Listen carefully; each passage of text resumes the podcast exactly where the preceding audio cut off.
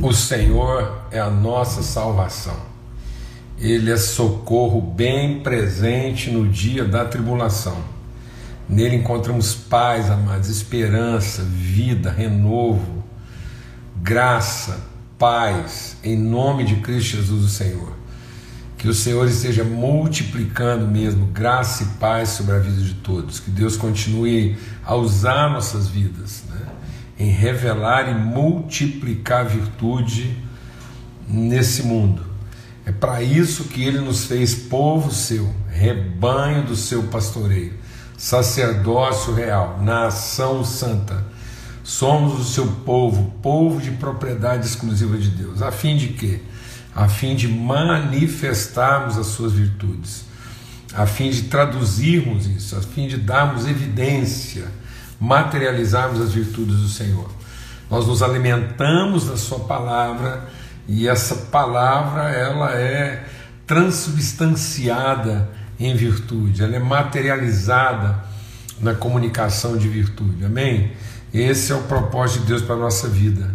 Glória a Deus que nós possamos ser fonte fonte de vida, fonte de esperança, fonte de fé, fonte de alegria, que a nossa oferta sempre seja espontânea, do nosso interior, do nosso interior possam fluir rios de água viva, em nome de Cristo Jesus, Senhor. Alegria, grande privilégio a gente poder estar aqui nessa viração do dia, entramos né, nos tempos de mais obscuridade, sem receios, sem medo, sem terror.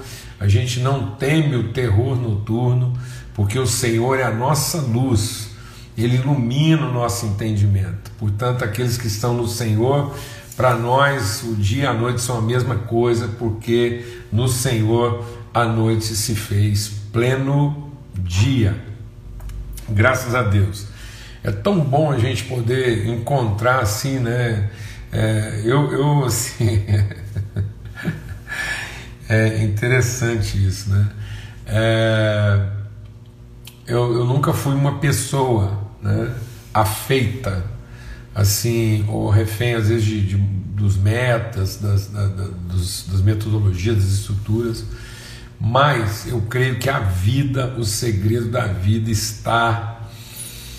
É, oh, delegado Eduardo, vamos orar pela sua vida, meu irmão.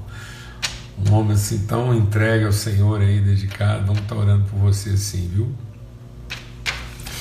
E então, assim, a vida, o segredo da vida está em gerar, estabelecer rotinas relacionais. Amém? Então estabeleça na sua vida rotinas relacionais. Às vezes a gente estabelece rotina para tudo, né?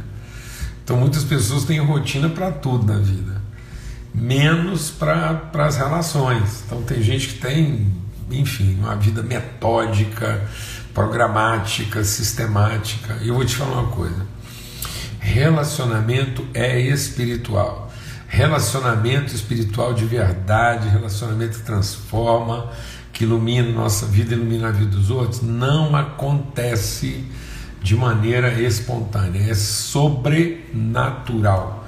Ou seja, o espírito tem que exercer uma força, uma autoridade contrária àquilo que são as resistências da carne. Então a carne, a carne ela, é, ela, é, ela naturalmente vai para diversão, para o lazer, para distração, para o prazer, para as relações fraternas, mas relações verdadeiras a carne existe. Intimidade verdadeira a carne resiste. Por isso, nós temos que forçar agendas que ensinem a nossa carne o privilégio da relação. Glória a Deus, amados. Então, a gente está aqui num esforço, não de rito, mas num esforço de gerar uma rotina, né, que seja uma relação espiritual que edifica.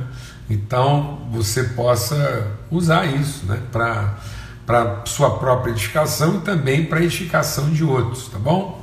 Então, muitos irmãos estão chegando aí ainda. Você pode mandar aí seu convite para quem não está aqui, mas que ainda pode estar conosco. Tem sempre muito lugar nessa mesa preparada aí. E a gente está aqui para compartilhar, repartir né, abrir a palavra de Deus naquilo que Deus tem nos concedido e compartilharmos virtude uns com os outros. Amém? Vamos orar? Pai, muito obrigado pela mesa, mesa da comunhão. E obrigado porque a mesa é uma rotina. O Senhor, o Senhor gerou em nós, ó Deus, rotinas de encontros. E nós queremos, ó Pai, em nome de Cristo Jesus, o Senhor, é, sermos transformados nesses encontros, ter o nosso entendimento iluminado pela presença do Teu Espírito Santo, ó Deus, segundo a revelação prodigiosa, sobrenatural da Tua palavra. No nome de Cristo Jesus, o Senhor. Amém e amém. Então, já estava falando sobre isso, esse é um esforço aqui, essas rotinas né, que, que, que nos, nos inspiram e então você vê, Deus colocou na gente aí meio que um, um, relógio, né? Então a gente tem um relógio biológico de tantas em tantas horas você sente fome. E às vezes a gente pensa que deixa Deus ministrar o nosso coração. E a gente pensa que esse relógio biológico é o ciclo da comida e não é, é o ciclo do encontro. Então a gente precisa assim é, perceber que às vezes nossa, nossa vida ela tem um pulso de encontro, que a cada três horas a gente vai sentir aí uma fome, um apetite, né, normal, e aí você, ao procurar comida, você vai ter o que? O encontro, porque as pessoas vão se encontrar no mesmo lugar. Como a gente foi levando tudo para comida, para satisfação, a gente gerou a rotina do alimento, mas se esqueceu da rotina do encontro, tá bom? Então isso aqui é uma rotina do encontro. Glória a Deus. Efésios capítulo 4, a partir do verso 7, né? E então diz assim: a graça foi concedida a cada um de nós. Então Paulo está dizendo que ninguém pode reclamar de ausência de dom, ausência de graça, não. Essa graça foi concedida a cada um de nós. Então ele derramou isso sobre o seu corpo e isso vai atingindo, vai afetando, vai alcançando cada um de nós segundo a medida do dom de Cristo. Por isso diz, ele subiu às alturas, levou cativo o cativeiro. Então, ninguém pode dizer que está impedido. Não há impedimentos não há impedimento, porque ele levou o cativeiro, aquilo que nos aprisionava, aquilo que era o impedimento foi totalmente removido. E ele levou isso, e não só ele levou cativo o cativeiro, ele removeu o impedimento, como ele, ele transmitiu, ele comunicou, né? ele infundiu em nós dons para que para que a gente pudesse no exercício do ministério, cooperarmos uns com os outros na construção do homem pleno. Então ele vai falando sobre isso e ele desceu às partes mais baixas da terra. Então Jesus não foi quase lá, não. Jesus alcançou aquela alma mais prisioneira, aquela alma mais transtornada, mais traumatizada, o que for. Pode imaginar a pior situação do mundo, essa graça de Cristo desceu até onde está essa pessoa, onde estamos nós, e nos alcançou, cada um na sua peculiaridade, cada um na sua realidade, e colocou em nós graça, e concedeu a nós dons, e nos libertou de tudo aquilo que nos aprisionava. Então não há desculpas.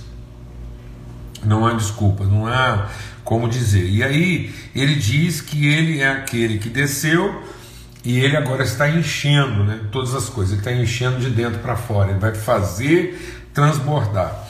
E aí ele diz o que? E ele mesmo concedeu alguns para apóstolos, profetas, evangelistas, pastores e mestres, com vistas ao aperfeiçoamento dos santos para o desempenho do seu serviço. Então, esses dons ministeriais que a gente está trabalhando aqui são para quê? São para aperfeiçoamento dos santos que ele diz lá, né, para que nós possamos compreender, conhecer, discernir com todos os santos a medida de todas as coisas. E ele fala das medidas objetivas, né? É, largura, altura, comprimento. Então, essas são as medidas das coisas visíveis, mas ele também fala da medida daquilo que é o invisível, a profundidade, a interioridade. Então, nós vamos discernir o aparente, mas também vamos discernir o invisível, de modo que nós somos a conexão. É a gente que faz com que o aparente encontre o seu sentido a partir do discernimento não aparente. Então nós temos esse, essa autoridade de, em discernindo as interioridades, a gente fazer significar todas as coisas. Então Deus não deu para nós, a igreja, os homens e mulheres de Deus e seus filhos, a, a missão de controlar, de possuir. Não é um trabalho de controle, de posse, de domínio. Né? Não, nosso trabalho é um trabalho de significação. A gente vai encher a terra com a glória de Deus, de modo que todas as coisas, todas as, todas as coisas na, na, na terra, na criação, sejam significadas. Nós é que trazemos o significado. Assim, a gente vai, vai, vamos falar assim de uma forma assim bem óbvia mesmo, para não ter jeito, né? Somos nós que significamos. Então não é a roupa que te significa. Você é que significa a roupa. Você é que significa o carro. Qualquer que seja ele. Então, não é o carro que você tem que diz a pessoa que você é. A pessoa que você é significa o carro que você tem. Pode ser qualquer um mas ele tem que ter significado. Ele não pode significar, por exemplo, sua carência. Então tem gente que às vezes tem um carro para cobrir, para completar a carência dele, para que as pessoas olhando para o carro possam concluir a pessoa que ele é. Não, as pessoas têm que olhar sempre para você. Aí quem olha para você entende a roupa que você veste. Quem olha para você entende o carro que você usa. Quem olha para você entende o lugar que você vai, as coisas que você faz, o trabalho que você tem, o dinheiro que você ganha, o lugar que você mora. Então, o lugar que você mora não diz a pessoa que você é. Você pode ser um, um ladrão. Às vezes tem gente que está morando em algum lugar porque ele roubou aquilo, ele é ladrão. Ele é uma apropriação indébita. Para ele chegar a ter tudo aquilo, ele, ele, ele, ele lesou alguém. Então tem muitas pessoas que estão ocupando lugares, vestindo roupas, usando carros, controlando empresas, e eles são o que? Ladrões, são, são falsários. Eles dessignificam as coisas. Mas o cristão não. O, o cristão significa tudo. Ele, ele vai dando significado a todas as coisas. Amém? Glória a Deus. Então, e é isso. Então, tudo foi dado com vistas ao aperfeiçoamento dos santos, para o desempenho do seu serviço, para a edificação do corpo de Cristo, até que todos cheguemos à unidade da fé, do pleno conhecimento do Filho de Deus, a estado. Então, tudo isso, por que nós estamos falando aqui? Dos dons ministeriais. Às vezes você não está tendo muito interesse, tem gente que às vezes está falando, ah, assunto complicado, tem que falar de apóstolo, profeta, evangelista, pastor, mestre. Isso tem nada a ver comigo, eu preferia conversar sobre um assunto assim mais, né, mais vida, mais drama, mais assim no meu contexto. Então, deixa eu falar uma coisa, olha o que está dizendo aqui, ó. Se você não compreender bem, se a gente não tiver discernimento para que, que isso serve, ao contrário do que muita gente pensa, é o entendimento, é o exercício desses dons ministeriais que vai fazer com que eu me torne uma pessoa madura. E uma pessoa madura de modo que eu não fique refém, eu não fique prisioneiro, eu não fique escravizado, eu não seja, eu não seja domínio, eu não seja é, é, é, é usado, manipulado por qualquer forma de pensamento. Então muita gente que tem preguiça de meditar sobre essas coisas, ou pessoas que já, já foram subjugadas pela ideia de que isso aqui é uma, isso aqui faz parte de uma elite religiosa, que a questão do apóstolo, do profeta, do evangelho tem só a ver com a igreja. Não, mas isso aqui não tem só a ver com a igreja, não. Isso tem a ver com a vida. Quando eu estou falando de igreja, estou falando do culto. Então tem gente fala, não, esse negócio de apóstolo é lá para o culto, é lá para é, é a missa. Não, não é isso não. Isso aqui é para a vida, é para a vida. Eu tenho que entender o que, que é esse dom ministerial, apostólico, profético, evangelista, pastor e de ensino, para que a vida seja significada, para que eu me posicione na vida como uma pessoa madura, não refém, não escravizada de qualquer tipo de pensamento, qualquer tipo de propaganda. Meu Deus do céu, tem um povo hoje que parece que é descerebrado, qualquer propaganda, qualquer coisa assim mais eloquente, qualquer apelo mais efusivo, qualquer declaração mais assim, mais é, é, é, é eloquente, e as pessoas elas são totalmente assim levadas e mudam tudo na vida e totalmente reféns. Reféns, patrocinadoras. Então são, são verdadeiros são consumidores de cultura, fazendo, empoderando pessoas mais descerebradas às vezes do que elas, pelo amor de Deus. Pelo amor de Deus, amados.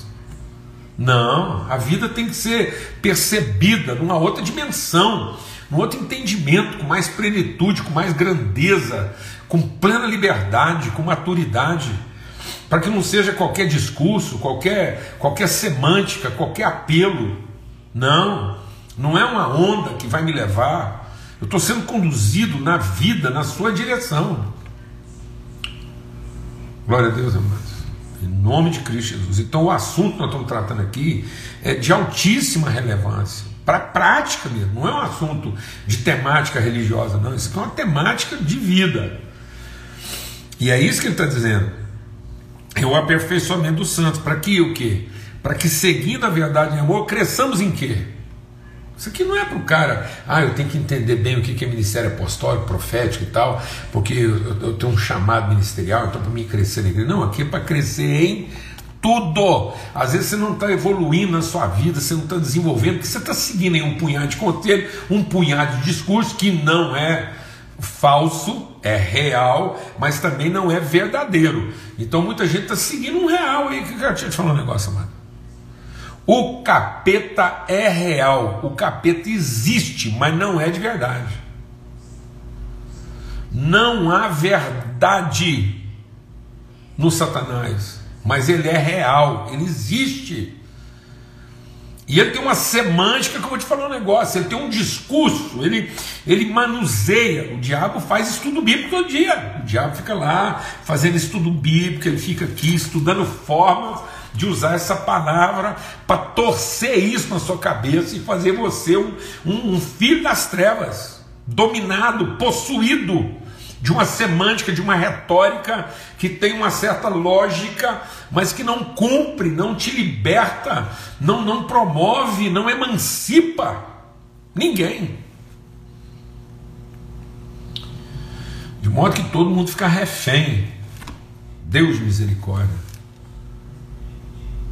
Deus de misericórdia. Não. Seguindo a verdade e amor, cresçamos em tudo. Cresçamos em tudo. E aí, então, ontem a gente começou falando sobre isso, hoje a gente quer abordar esses dois aspectos, que ele fala assim, ele deu uns para apóstolos e profetas. Ontem a gente tocou nesse assunto para a gente entender essa sequência. Vamos entender lá a criação do homem, a criação do homem em três etapas. Então a criação do homem ela dá criação do homem ela vai se dar em três momentos distintos e que a cada momento a gente vai ter um entendimento do que, que nós estamos falando aqui. Então ele diz assim, lá em Gênesis assim: disse Deus, façamos o homem. Então a vontade de Deus está manifesta. Deus falou. Estava aquele silêncio, ninguém sabia nada o que Deus estava pensando, o que era a vontade dele, e Deus criando, fazendo as coisas, de repente ele falou façamos, vamos fazer o homem. Tudo que foi criado, tudo que já estava criado, era o cenário para aquilo que Deus queria revelar agora dele mesmo. Façamos o homem. Façamos o homem. O que, o que, que vai ser o homem? O que, que, o que, que é a condição essencial desse homem? Presta atenção. Então, no primeiro momento, Deus vai falar do que, que é o dom essencial. Quando Deus está dizendo façamos, há uma, há uma, há uma inflexão de Deus. Lembra que a gente falou aqui que a vida com Deus é uma inflexão de quem oferta e não uma inflexão de quem requer? Então disse Deus: façamos, vamos, vamos gerar. Eu quero gerar uma expressão visível de quem eu sou. Então, esse é o dom essencial. O dom essencial é essa dádiva de Deus, esse mover espontâneo. Deus não estava vendo um problema, uma dificuldade, Deus não criou o homem para resolver um problema dele, não. Deus não estava com problema, gente, será que eu sou Deus mesmo? Será que, será que eu, eu tenho poder? Às vezes eu não tenho todo o poder que eu estou pensando, então vou criar um povo aí e ver se vou fazer uns testes com ele para ver se eu sou poderoso. Não, mas sem crise. Deus estava lá, tinha crise nenhuma, não tinha crise de domínio, de controle, de nada. Tudo assim, paz, aquela maravilha, aquela tranquilidade, mas Deus gerou dentro dele uma vontade. Eu quero formar uma família, eu quero, eu quero comungar, eu quero, quero compartilhar. Então é essa, essa, essa vontade de Deus de amar, amar Amar Deus é amor, que é amar, é amar. Então, essa vontade de amor, Deus amor que deu. Então, esse é o dom essencial. Então, sem amor, sem chance, não há entendimento. Aí Deus partiu desse dom essencial. Essa é a semente. Façamos. Façamos quem? Façamos alguém que seja a imagem visível de quem nós somos. Então, qual é o dom essencial? A semelhança. Então, Deus criou tudo a partir da semelhança. Eu estou gerando alguém semelhante a mim. Ele vai ser a, a imagem de quem nós somos. Então, esse é o dom, esse, o amor de Deus. Onde está a semelhança com Deus? No seu amor. Aí Deus criou. Então, se lá eu tenho a semente, agora eu tenho o fruto. Deus criou o quê? Ele criou o fruto dessa semente. Então, essa semente vai produzir isso. Então, ah, você vai fazer o homem de modo que ele seja sua semelhança. É, é, e assim, esse homem, quem é esse homem? Aí Deus criou. Então, eu tenho a semente, que é o dom essencial, o amor. E tenho o fruto pronto. Então, Deus, ao determinar a semente, que é o seu amor, ele criou o fruto que carrega essa semente. De modo que agora o que vai revelar, o que vai manter esse processo é esse fruto que é gerado conforme essa semente. Então eu tenho aqui a semente e tenho aqui o fruto. O fruto é a expressão, é a imagem. A semente é a semelhança. Então façamos o homem Façamos o homem, de modo que ele seja o quê? Ele, ele carregue a essência da semelhança. Então, onde está o dom essencial? Está lá na semelhança, o amor. E onde está o, o, homem que ele disse que faria, ele criou ele. Então esse homem está pronto, é o fruto, pronto com a semente dentro.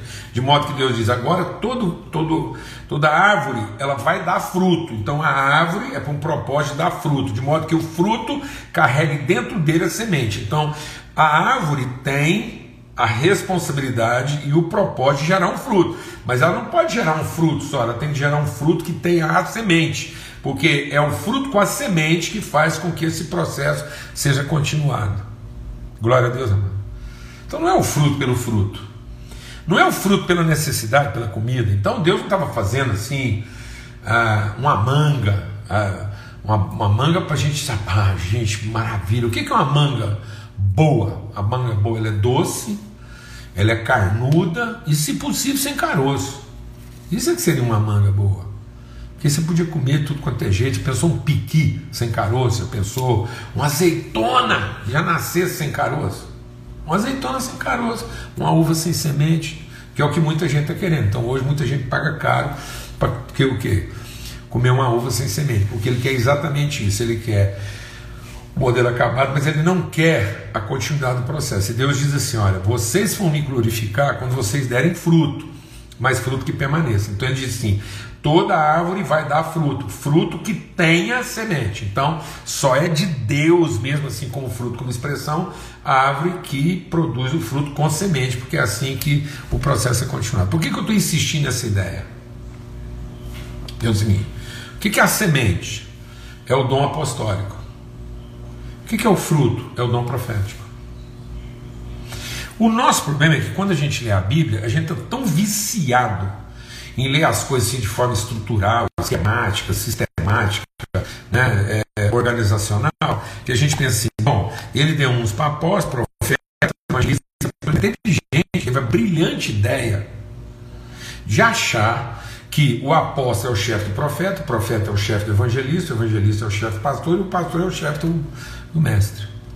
Rapaz, teve gente que conseguiu ver nisso aqui uma hierarquia.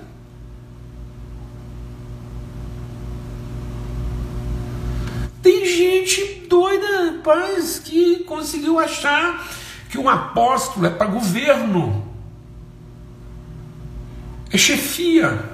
Paulo não, o apóstolo é para fundamento. A igreja foi construída no fundamento dos apóstolos. Não é no controle dos apóstolos, não, não, é no fundamento dos apóstolos.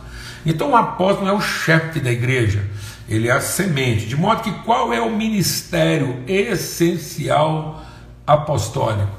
Revelar o amor de Deus, garantir que tudo que está sendo construído ali é amor. Portanto, o ministério apostólico é essencialmente, primariamente, sacrifício. Por isso que Paulo diz: nós, os apóstolos, somos espetáculo. Espetáculo. Nós somos o que? Paulo diz: eu, como sabe, construtor, lancei os fundamentos. Então, o que é o dom apostólico? O dom apostólico é aquele que garante o amor. Por isso que todas as cartas apostólicas são para trazer a igreja de volta para onde? Para o amor. Todas as cartas apostólicas falam, escuta, que, que, que, que loucura é essa? Quem que vocês escutaram aí, que vocês estão desenvolvendo umas doutrinas aí, que falam de tudo, menos do amor de Deus. Vocês estão falando de tudo, vocês estão falando de organização, de método, planejamento, de logística, de, de, de instituição, menos. Vocês se esqueceram, volta lá, pelo amor de Deus, volta lá onde vocês caíram. Vocês estão falando de defesa da fé, quem é crente, quem não é, quem vai para o céu, quem vai para o inferno, qual a religião certa, qual a religião errada, qual o horário do culto, qual o tipo de culto, qual música que pode ser cantada, qual que não pode ser cantada, quais a oração que Deus ouve, já vocês sabem de tudo. Escreveu para a carta de quem? Para quem que essa carta é escrita? É Jesus escrevendo para a igreja de Éfeso. Vocês sabem tudo, mas vocês perderam o que? A semente.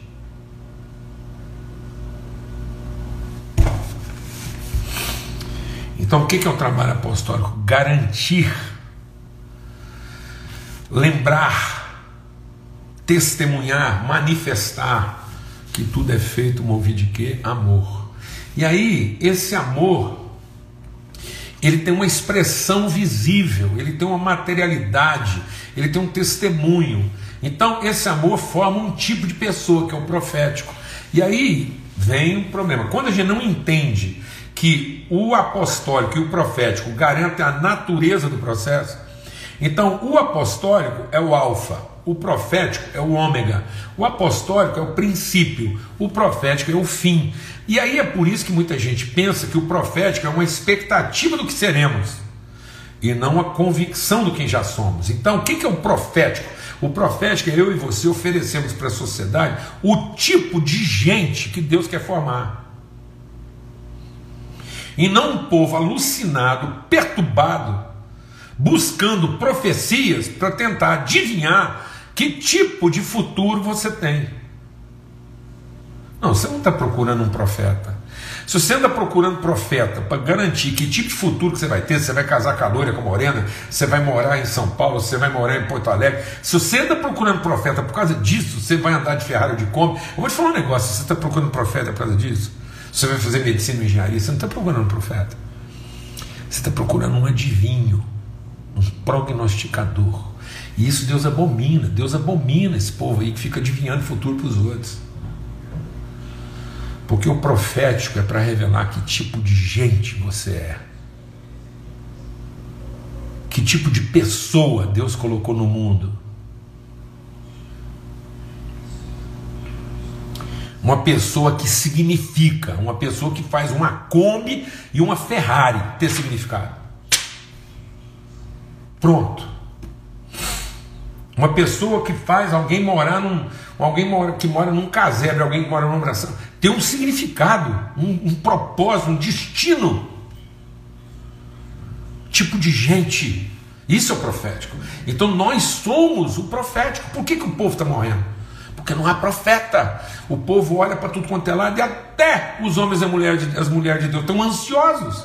Até os homens e as mulheres de Deus estão perturbados, estão com medo do futuro. Então não tem profeta. Então tem fome, mas não tem fruto. Aí é lógico, não tem fruto, as pessoas vão ter que juntar dinheiro para comprar fruto que sem semente. Instalou-se uma mentalidade comercial por que, que existe tanta necessidade de um fruto sem semente? É porque as pessoas querem um fruto para satisfazer suas carências, mas não querem a responsabilidade de dar continuidade ao processo. Isso instala um processo comercial, porque daqui para frente agora todo mundo depende da instituição se quiser continuar comendo manga. Porque não tem profético não tem uma expressão visível, concluída, que carrega uma semente dentro. Então o profético não é lá um cabeçalho hierárquico. Não, o profético é o princípio e o fim. Então, antes de falar do processo, antes de falar do meio, que é o evangelista, o pastor e o mestre, ele fala assim: ó, é o seguinte, começa aqui no apostólico e termina aqui no profético, como ele fez na Gênesis. Façamos, façamos quem? O homem quem é esse homem? A semelhança, a imagem visível de quem Deus é, seu apostólico. Aí Deus criou, modelou. Então, o apostólico é a semente, o profético é o fruto. O, o apostólico é o princípio, o profético é o propósito, é a revelação, é saber exatamente aonde nós vamos chegar, que tipo de gente as pessoas vão se tornar. A iluminação da humanidade para que todas as coisas sejam significadas a partir de homens e mulheres bem resolvidos que se tornaram profetas da sua geração. É isso. Então, uma vez garantida a natureza do apostólico e do profético, aí nós vamos ver a ordem. Aí no meio, entre o apostólico e o profético, nós vamos ter o evangelista, o pastor e o ensino. Se você tirar, se você tirar essa condição natural de origem e destino, de alfa e ômega, então todo o processo vai estar corrompido. Aí o evangelista vai ficar doido, o pastor vai ficar lunático e o mestre vai virar um acadêmico. Amém? Por isso que nós estamos tratando uma coisa aqui que é essencial na nossa vida.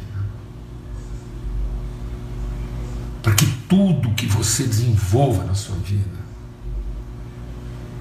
tenha revelação apostólica e tenha expressão profética. Para que em todo lugar nós sejamos profetas a partir de uma revelação apostólica. Entendeu?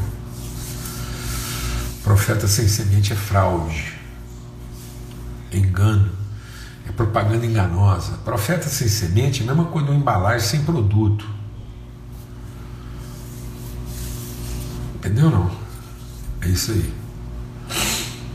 Aleluia. Ó, vamos orar aqui agora. Vamos orar por todos os irmãos que estão enfrentando aí, né? E compartilhar aí conosco aí o desafio do Covid, né? Aqui em Goiás. Aqui em Goiás, desafio. Senhor, Deus de graça, de misericórdia, Deus de toda bondade. Nós clamamos, meu, por revelação, por discernimento, por maturidade, por liberdade. Onde está o Espírito do Senhor? Aí há liberdade. Não há julgo. O Senhor removeu o julgo de prisão, de condenação, de manipulação, de comércio, almas sendo comercializadas. O Senhor traz luz de revelação e liberdade. Clamamos por todos os irmãos e irmãs acometidos, as casas acometidas aí de enfermidade, com tanta luta, com tanta angústia. Ó Deus, que a paz de Cristo Jesus, o Senhor, venha, que o Senhor faça resplandecer o teu rosto sobre cada um e dê paz, e que naquilo em que cada um for consolado, ele possa também consolar outros, no amor de Deus, o Pai, na graça bendita do seu Filho e na comunhão redentora do Espírito Santo, hoje e sempre, em todo lugar. Amém, amém. Se Deus quiser, amanhã a gente está junto aqui de novo às 18 horas para a gente continuar. Vai meditando aí, né? Vamos entendendo esse processo aí. Eu acho que essa essa a figura pedagógica lá, dizendo o processo criativo do homem, vai ajudando a gente a entender. A gente já considerou que um pouco hoje do apostólico e profético, amanhã a gente volta. Valeu, Eduardo. O Senhor te fortaleça. E aí, amanhã a gente continua, tá bom? Um forte abraço aí para todos, a paz de Cristo sobre todos. Até amanhã, se Deus quiser.